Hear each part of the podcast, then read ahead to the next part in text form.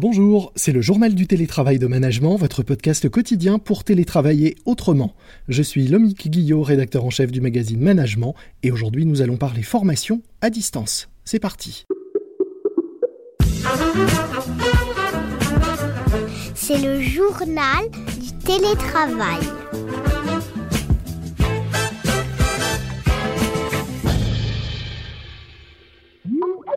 Aujourd'hui, dans le journal du télétravail de management, j'accueille Marin Lévesque, cofondateur de YouMind School, une école en ligne qui forme les futurs business développeurs des startups. Bonjour Marin. Bonjour Lomic, merci pour l'invitation. Eh ben, si je vous accueille, c'est aussi parce que vous me l'avez demandé et suggéré. Vous m'avez en effet euh, proposé d'intervenir pour parler de la révolution induite par l'adoption massive du télétravail et qui touche votre secteur, la formation, euh, une révolution que je trouve passionnante, euh, d'où bah, cette idée de, parler ensemble de, de l'évolution de la formation à distance.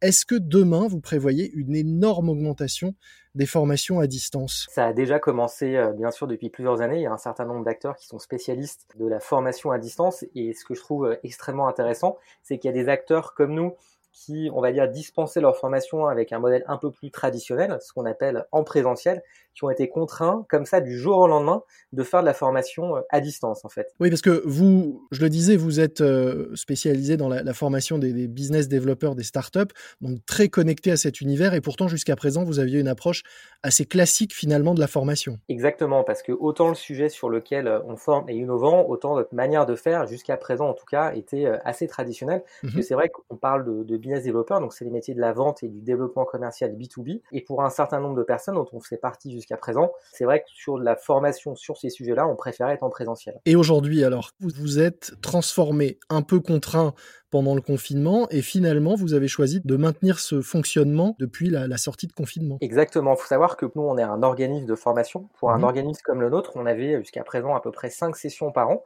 Donc c'était des sessions 100% en physique où on avait une vingtaine d'étudiants qui étaient en face de nous et qui suivaient pendant 9 semaines le déroulé de la formation. Ce qui s'est passé à partir de euh, notre session d'avril, c'est qu'on a prévenu en fait du jour au lendemain nos étudiants, nos futurs étudiants que la formation allait être suivie comme ça 100% euh, en ligne, mmh sans aucun contact en physique dans nos locaux. Donc on a été contraint de faire ça. On a euh, utilisé, je pense que comme vous et comme euh, toutes les entreprises en France, un certain nombre de nouveaux outils qui nous permettent de faire ça. Et en fait, on s'est rendu compte des, bah, des bienfaits que ça pouvait avoir aussi de former des personnes à distance. Alors lesquels? Et ben en fait, il y a tout un tas de barrières opérationnelles qui sont levées.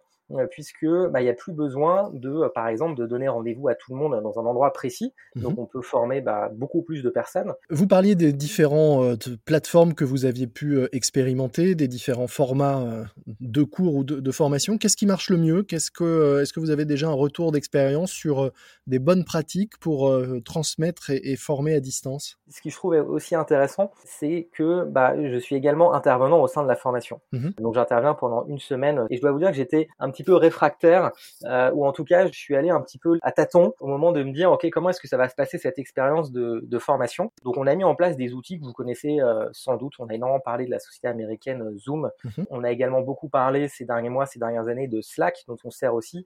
Et en plus de ça, nous, on a mis en place une plateforme de e-learning, ce qu'on appelle un, un, LMS, un Learning Management System, mhm. qui en fait va stocker tout le contenu de notre formation.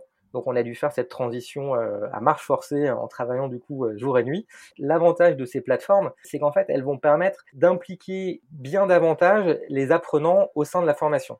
Je vous donne un exemple tout simple. Pour avancer sur les différents modules qui sont contenus sur cette plateforme, bah, il, faut, il faut valider, il faut euh, répondre à un certain nombre de, de quiz, de, de, questions. Donc il y a aussi toute un, toute une approche de gamification autour de mmh ça. Et en fait, c'est une bonne manière, je trouve, pour s'assurer que parmi les 20 les 30, les 40 ou les 50 personnes qu'on a en face de soi ou en tout cas qu'on a connecté sur ce, format à distance, bah, c'est une excellente manière de s'assurer que tout le monde avance au même rythme. Parce que du coup, on peut mesurer les interactions avec chacun des participants. De façon presque plus automatisée qu'en présentiel. En tout cas, on a beaucoup plus de data parce que autant en présentiel, on peut avoir quelqu'un qui passe un petit peu à travers, on va dire, les, mailles de notre filet ou en tout cas le, scan du regard qui balaye la salle pour s'assurer que tout le monde est, bien concentré. Autant là, quand il y a ce médium de l'ordinateur et du coup d'une plateforme de e-learning, la donnée elle est sous nos yeux et on sait qui a passé tant de temps sur tel ou tel élément, qui a bien rempli les évaluations à la fin du module, qui a fait tous les quiz, tous les jeux qu'on organise. Et ça permet aussi, pour vous donner un, autre exemple, bah, d'avoir des replays tout simplement pour à la fin de la journée se dire s'il y a quelque chose qu'on n'a pas compris euh, au sein de la formation, bah, pour pouvoir revenir dessus et avoir accès à cette info. Et, peut-être juste rapidement un, deuxième point aussi, mmh euh, parce qu'on a parlé de, Zoom, et moi j'ai été euh, vraiment bluffé par mon expérience avec Zoom. Et je vous rassure, j'ai pas d'action, j'ai pas du tout investi dans cette société. Mais par exemple, on peut créer des salles de classe sur Zoom. Et ça, c'est assez extraordinaire parce que, vous voyez, j'ai une session par exemple avec 20 étudiants. Je peux créer quatre ou cinq salles de classe virtuelles. Donc mhm. les étudiants vont se retrouver dessus par groupe de trois ou quatre. Et moi, en tant qu'intervenant, en tant que formateur, je peux naviguer de salle en salle et donner des conseils aux intervenants de salle en salle de manière, on va dire, plus quasiment plus pratique que s'ils étaient en physique. Et aussi, je peux leur donner le contrôle de mon ordinateur et je peux prendre le contrôle de leur ordinateur.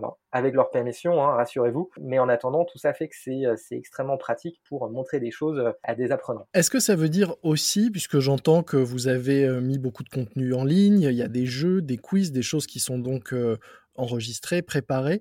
Est-ce que ces, formations de demain seront moins spontanées, avec plus de choses déjà préparées, déjà enregistrées, presque froide, si on peut dire, et moins de, live avec un, prof euh, en, chair et en os et en direct qui partage la connaissance, ou est-ce que ça va être un mélange des deux? Alors ça, en fait, il y a, plusieurs philosophies. Quelle est la vôtre? On croit très peu dans le, dans le contenu qui est préenregistré avec des mmh. vidéos sur lesquelles vous avez accès. Euh, c'est quelque chose que, qu'on peut être amené à faire et dans certains cas de figure euh, assez précis. En revanche, rien ne remplacera jamais, bien sûr, d'avoir des, des, interactions euh, live, entre guillemets, avec un intervenant. Donc du direct, mais à distance. Exactement, ouais. Et des outils complémentaires, on l'a compris, pour tester, euh, évaluer et vérifier l'acquisition des connaissances de façon plus fine au fur et à mesure du déroulé de la formation. Et ce qui accessoirement est, aussi très intéressant, c'est que du coup, ça permet de toucher un public beaucoup plus vaste, parce qu'on peut imaginer un modèle, et c'est ce qu'on fait maintenant, nous, en tout cas de, en tant qu'organisme de formation, où on va avoir peut-être 50 ou 80% des apprenants qui sont dans vos locaux, euh, qui mhm. suivent la formation chez vous. Et on peut imaginer aussi avoir des, bah, des apprenants qui sont euh, euh, dans d'autres régions de la France, voire dans d'autres pays, puisque nous, sur notre session de, juin 2020, qui a commencé il y a quelques jours, on a des apprenants qui sont à Londres, par exemple. Donc pour vous, un, bassin de, de, recrutement de candidats à former beaucoup plus large. Et pour les candidats, un accès à une offre de formation beaucoup plus diversifiée également. Pour revenir au fond même de, de votre de votre travail et de, vos formations, qui sont celles des métiers du commercial. Est-ce qu'on peut vraiment former à la vente à distance? Est-ce que un bon vendeur derrière son écran que vous auriez formé et, testé à distance peut se révéler moins bon en face à face et, dans le monde réel et comment vous allez contrôler ça? Nous, le, cœur en fait de, aussi de la philosophie de notre école, ça a été d'observer que justement sur le développement commercial, il y avait tout un tas de méthodes, tout un tas de process et tout un tas d'outils qu'il fallait apprendre à nos étudiants. Donc ça, en fait, on est sur une partie hard skills. Donc on se mhm. concentre sur ça dans un premier temps. Et donc ça représente à peu près 80-90% du contenu de la formation. Sur la partie soft skills, il y a un point qui est important, c'est que c'est vrai, bah, quand vous êtes à distance, vous pouvez pas, par exemple, vous entraîner à vraiment, on va dire, faire un rendez-vous client en situation, que ce soit euh, avec un formateur ou quelqu'un d'autre. Donc c'est vrai que ça, c'est un, un, vrai challenge d'arriver à, à, être efficace sur ça. L'aspect, d'un autre côté, qui est positif, c'est que le changement qu'on vit aujourd'hui avec le travail à distance, bah, qui dit travail à distance dit formation à distance, dit aussi, entre guillemets, business et faire des affaires à distance. Mmh Donc en fait, si aujourd'hui, disons qu'on ne s'est pas formé ou si aujourd'hui on n'a pas tous les outils, ou on n'est pas très à l'aise à l'idée de faire de la vente aussi à distance, bah du coup on est moins efficace que quelqu'un qui aura eu cette expérience. Donc vous voyez, il y a aussi cette notion d'apprendre à vendre à distance qui est quelque chose d'important et sur lesquels nous, bah, aujourd'hui, on forme maintenant euh, nos étudiants. Donc vous formez de futurs télévendeurs euh, pour des téléservices à des télétravailleurs euh, qu'ils télévendront à distance. J'espère que l'évolution de la société ne, va pas trop aller dans cette direction-là parce que rien ne remplace la rencontre en chair et en os avec quelqu'un, mais toujours est et ça c'est euh, alors c'est un chiffre qui est un petit peu spécifique à notre industrie du développement commercial, mais euh, pour votre information, les entreprises qui ont mis en place des organisations commerciales avec justement de la vente à distance sont, euh, je crois que la statistique, c'est à peu près deux fois plus performante que les organisations qui n'ont pas mis en place ce, on dire, ce, type d'organisation commerciale. C'est bien vendu, on pourrait dire. Merci beaucoup, Marin Lévesque. Je rappelle que vous êtes cofondateur de Human School, une école, un centre de formation qui prépare les futurs business développeurs des startups et qui, depuis ce confinement, s'est transformé, on peut le dire, en, en école ou en centre de formation à distance et en ligne. Merci, Lomig. C'est la fin de notre JT, le journal du télétravail. Avant de vous quitter, un podcast que je vous recommande, Objectif Rebond de la banque publique BPI France, une série de témoignages d'entrepreneurs qui racontent comment ils font face à la crise et comment ils préparent le rebond. Objectif Rebond à écouter sur toutes les plateformes de podcast. Des plateformes sur lesquelles vous retrouvez également notre journal. N'hésitez pas à vous abonner et à nous noter en nous donnant des préférences 5 étoiles si vous pensez qu'on les mérite. Moi je vous dis à demain, ne relâchez pas votre vigilance, portez-vous bien et bon télétravail à tous.